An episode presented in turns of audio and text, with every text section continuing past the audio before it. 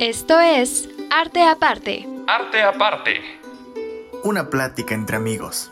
Con café y una dosis de arte.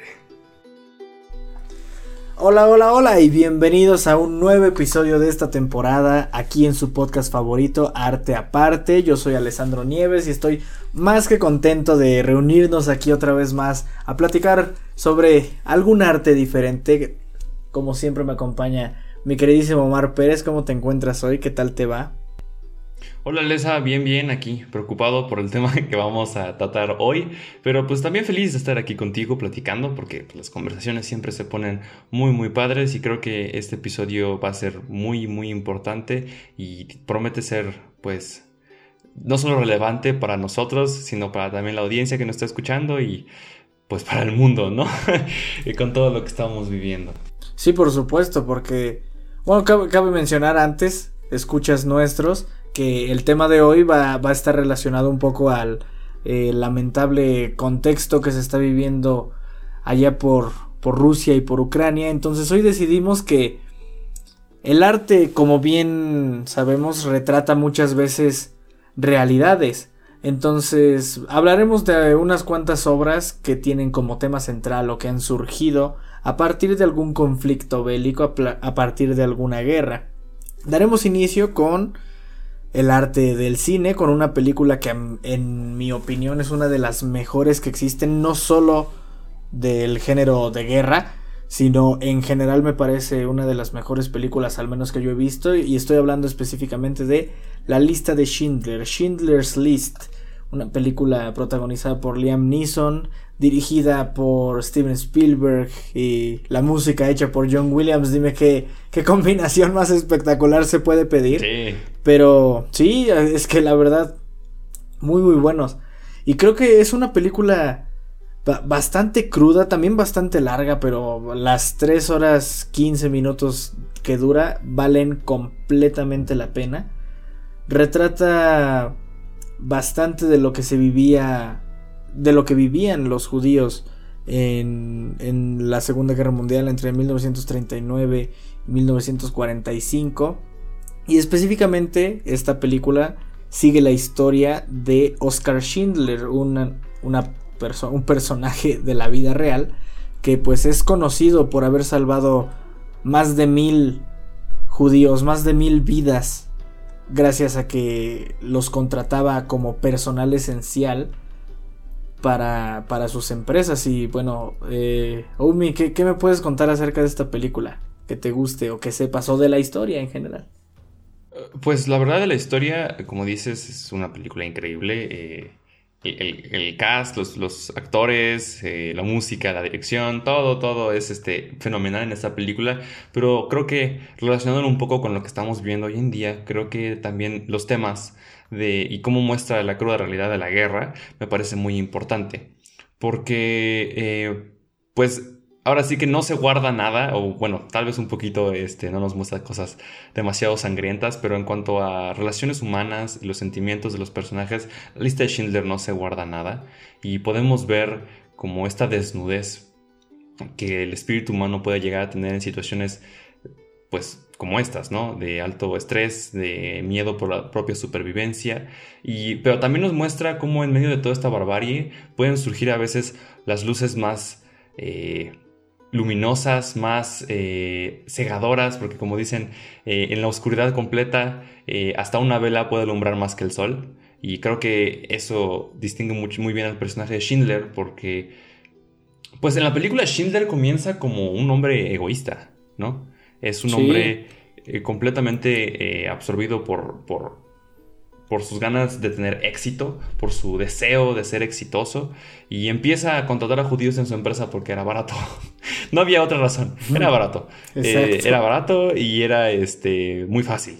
Entonces empieza a contratarlos, pero a través de esta experiencia que es la guerra y de conectar con estas personas que se volvieron esenciales para él, se transforma completamente en un ser tan, pero tan abnegado eh, durante la película que, al final, y esta escena es, siempre me vuela la cabeza, la interpretación de Liam Neeson por supuesto es fenomenal, cuando se desploma afuera de su fábrica una vez que acaba la guerra, sus eh, trabajadores finalmente libres eh, y Schindler, en vez de celebrar con ellos, en vez de alegrarse con ellos, se desploma y dice, pudo haber salvado a uno más. ¿No? Todo un anillo, un anillo que era emocionalmente muy importante para él, y decía, pudo haberlo empeñado y haber comprado con este anillo a una persona más, ¿no? Eh, y creo que ahí nos muestra también cómo incluso a las almas más bondadosas la guerra pues, puede llegar a trastornarlas sin remedio, porque Schindler vivía con la culpa de no haber podido salvar a más personas, a pesar de haber salvado a un montón de personas y haber hecho algo que nadie más se atrevió a hacer en su época, lo cual es, pues, hasta resulta hasta ridículo, ¿no? Pero así es como se siente. Sí, no, la verdad es que esa es una escena devastadora entre su actuación, la decisión de Spielberg de hacer la película en blanco y negro, que, pues, bueno, se acaba de mencionar, es una película de los noventas, del 93 específicamente, claro que ya no se hacía, no, no era lo común que fueran en blanco y negro y esta película está casi completamente en blanco y negro, salvo por el, abrigo de, de, una niña que mencionaremos también en un, en un momento, pero sí. esa escena entre la actuación, la composición, tanto en cuanto a color y, y eh, movimientos y posiciones de cámara, y todavía le añades el impresionantemente melancólico tema de esta película compuesto por John Williams. Es una escena que te van a dar, te va a dar escalofríos, te va a hacer llorar y te va a hacer aunque no estés, aunque no tengamos tal vez la empatía suficiente como para imaginar lo que vivieron estas personas, es muy poderosa esta escena y me parece que era un, un pin, eso que te referías el anillo, era un pin lo que, lo que él decía. Si, si vendía. Si vendía esto, podría haber salvado otra persona más.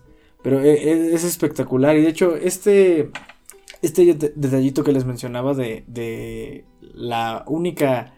El único objeto a color que sale dentro de la película es el abrigo rojo de una niña que sale ahí como personaje incidental en la película.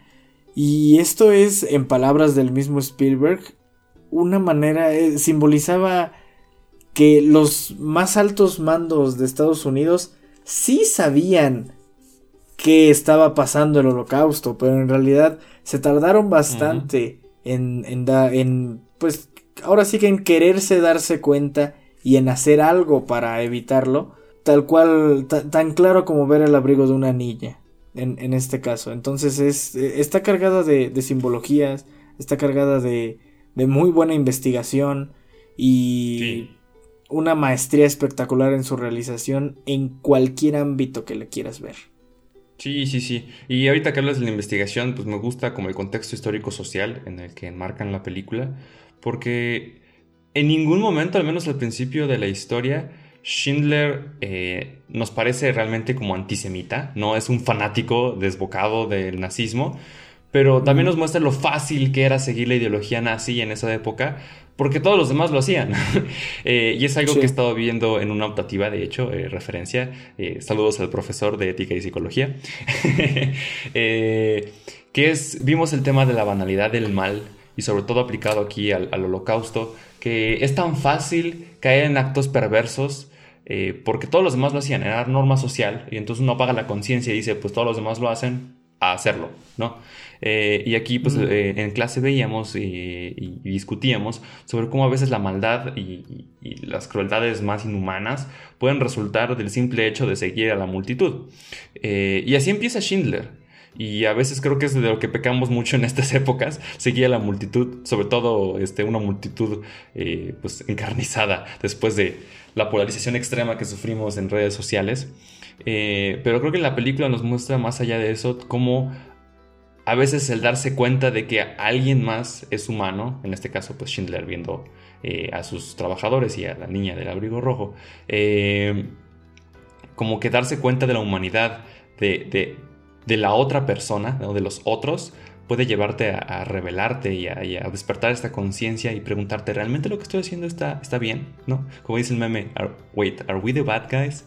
Eh, y, cuestionar, y cuestionarte realmente qué está pasando y qué puedes hacer para cambiarlo, ¿no? Y creo que aplica muy bien tanto en, eh, en aspectos no bélicos de la vida como aspectos pues, más extremos. Sí, claro. No, y en eso tienes toda la razón, ¿eh? O sea, porque nos pintan a un personaje, hablando de Oscar Schindler, pues muy humano, ¿no? O sea, no lo pintan como este ser, este Mesías que salvó a la comunidad judía y eh, era casi como pintan al Capitán América. No, no, no, o sea, lo pintan como lo que era, como un humano, con virtudes y con errores. Entonces e, e, es también muy padre ver la evolución de ese personaje porque, como decías, o sea, en un inicio no es que empezara a contratar judíos por el hecho de de ir en contra activamente del nazismo, sino simplemente resulta más barato. Y también hablando de actuaciones, sí es espectacular la de Liam Neeson, pero tengo que decir que al menos para mí la que se roba es la del antagonista, Ralph Fiennes interpretando a Amon Goth. Creo que es mm. Es un antagonista espectacular. Puedes ver, e, él, también lo pintan bastante humano, ¿no? y, dentro de este humano humano en el sentido no no de que sea bueno, sino en el sentido de que es profundo, es realista, porque pues puedes ver aquí genuinamente cómo disfruta matar personas. Este, y me, me parece que es una interpretación espectacular, que puedes ver también un poco cómo piensa él, cómo es que él ha llegado a ser así pero es tanto un personaje intimidante en, cuando lo vemos interactuar como con, con judíos o con sí, gente que tienen en, en, los campos de concentraciones. Y también es un, un, personaje hasta, hasta cierto punto chistoso cuando lo vemos borracho o cuando lo vemos en un entorno en el que él no tiene que estar matando gente y está platicando con otros soldados o con amigos o con el mismo Oscar Schindler. E, e, es un personaje muy interesante y que, cuya interpretación de Ralph Fiennes me parece muy muy buena. Sí, es, es más que un asesino, ¿no? No, no, no está pensando en matar 24/7 y creo que cuando nos muestran esa dimensión nos hace comprender que incluso los, entre comillas, malos no son completamente malos. Sí, por supuesto. Pero bueno, Continuaremos hablando de otras obras que giran en torno a la guerra en nuestro siguiente bloque. Por ahorita, quédense con nosotros a la siguiente parte. Claro que sí, volvemos.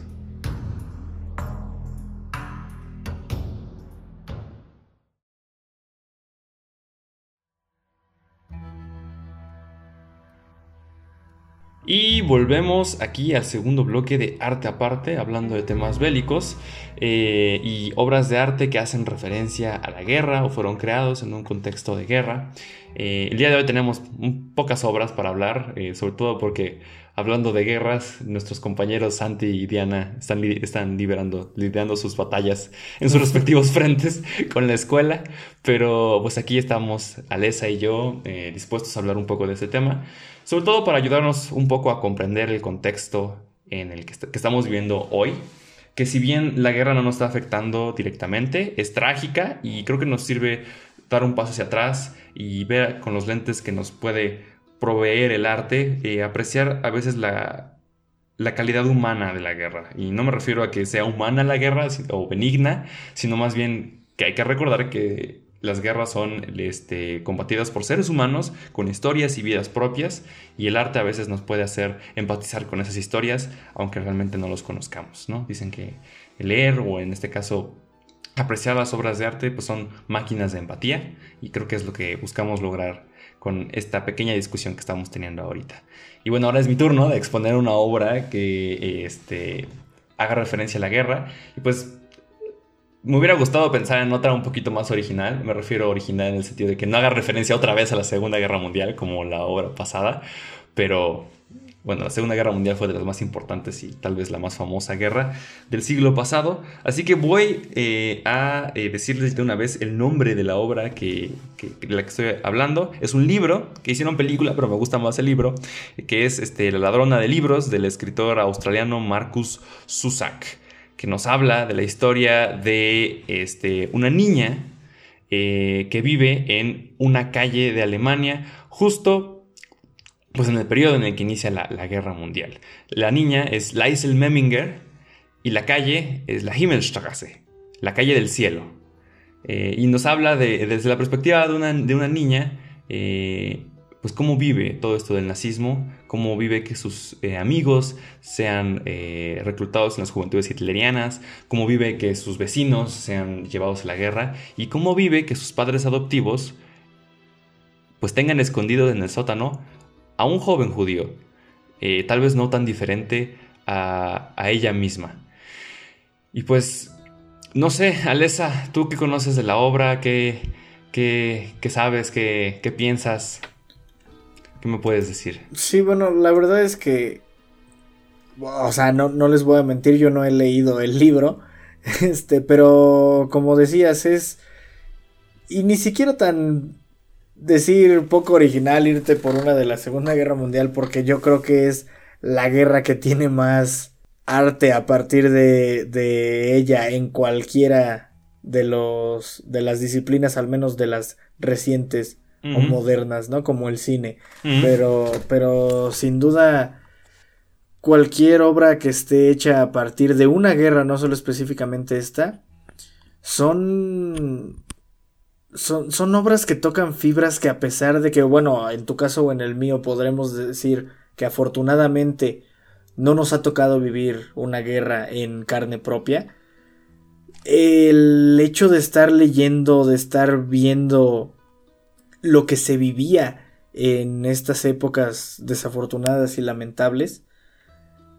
pues llegas a sentir intensamente lo que te están contando, llegas a empatizar de muy buena manera con los protagonistas y creo que es un buen ejercicio ver o consumir, para ya no decir ver, escuchar o leer o lo que sea, consumir arte que, que venga de, de realidades desafortunadas, porque pues como que te abre un poco el panorama y, te hace darte cuenta que, o sea, sí, podrás estar estresado por tal cosa, o estar inconforme por tal otra, o te sentir, sentirse triste, pero, pero hay realidades que verdaderamente son inhumanas y no, no deberían pasarle a nadie, pero pues el hombre es excelente ingeniándolas, ingeniándose para matarse entre sí.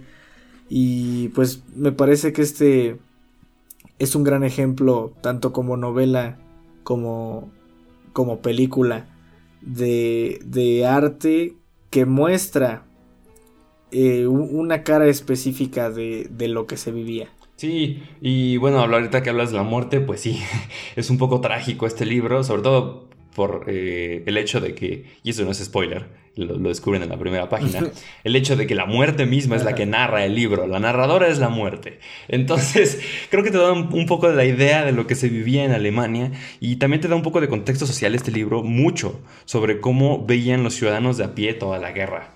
Durante gran parte del libro la guerra sucede lejana, ¿no? Y el aspecto más cercano que tiene Lysel eh, a, este contexto de violencia es el hecho de que tiene a un judío escondido en su sótano.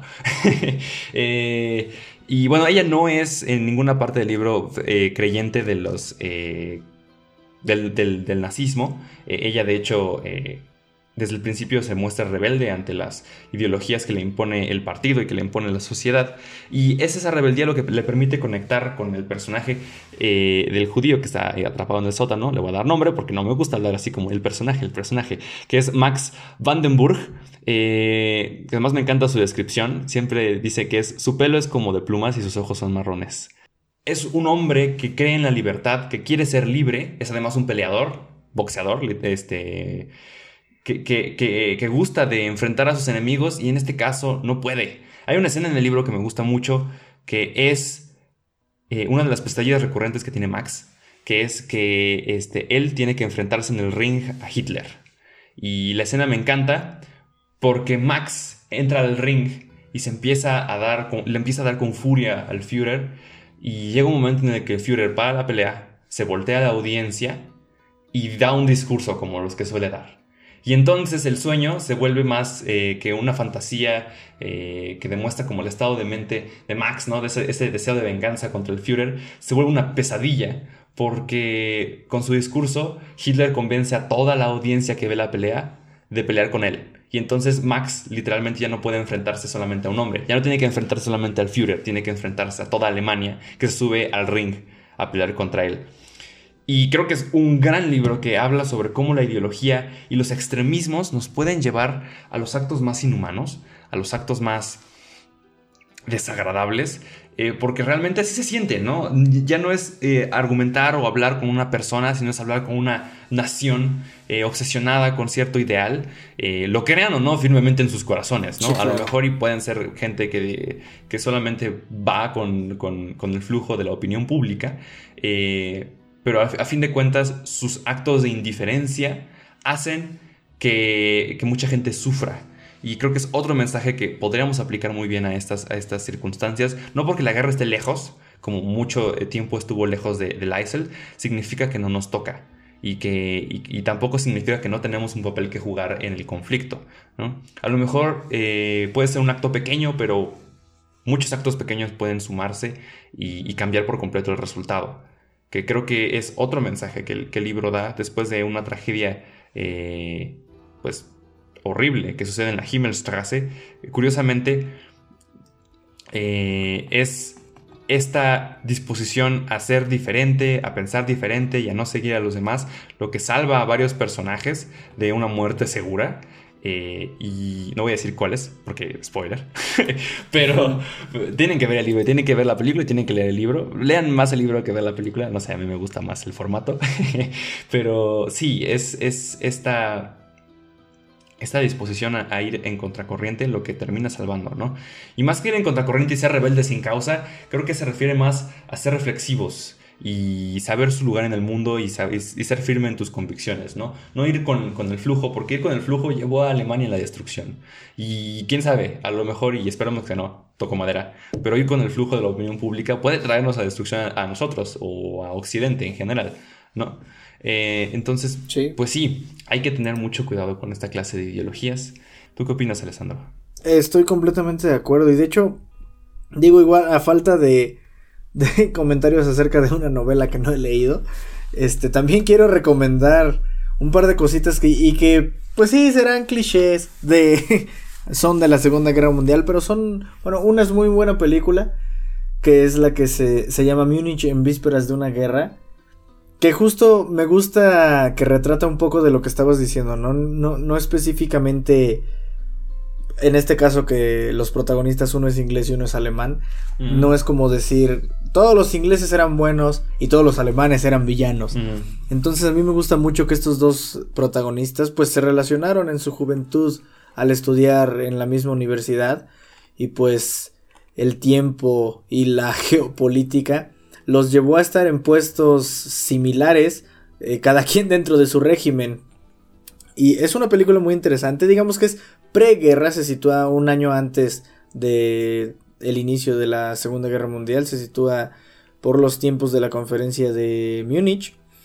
Y la otra película que quería pues no, no sé si diría recomendar porque pues es una película que aún no sale pero que estoy seguro que va a ser muy buena y que trata de estos temas es la nueva película de, del director Christopher Nolan que se va a llamar Oppenheimer mm. y que justo eh, abordará cómo fue un poquito el proceso del proyecto Manhattan, este proyecto estadounidense que buscaba ganarle la carrera a Alemania en crear un armamento nuclear. Claro, y que ahora es una amenaza tan clara, ¿no? Eh, que creo que es la amenaza en este conflicto que si eh, desencadena una, bueno, más bien, eh, desemboca en una guerra mundial. Dios nos agarre confesados, nos transforma en una guerra nuclear. La primera guerra nuclear de la historia y probablemente si se pone fea, tal vez la Probablemente la última. sí, exacto. entonces, sí, sí pues buena recomendación. Ya ya vi la película, entonces Apoyo a Alessa, es una gran recomendación y sí hay que tener los ojos abiertos para Oppenheimer porque además promete muchísimo. Un día hay que hablar de eso. Así es. Sí, por supuesto que sí.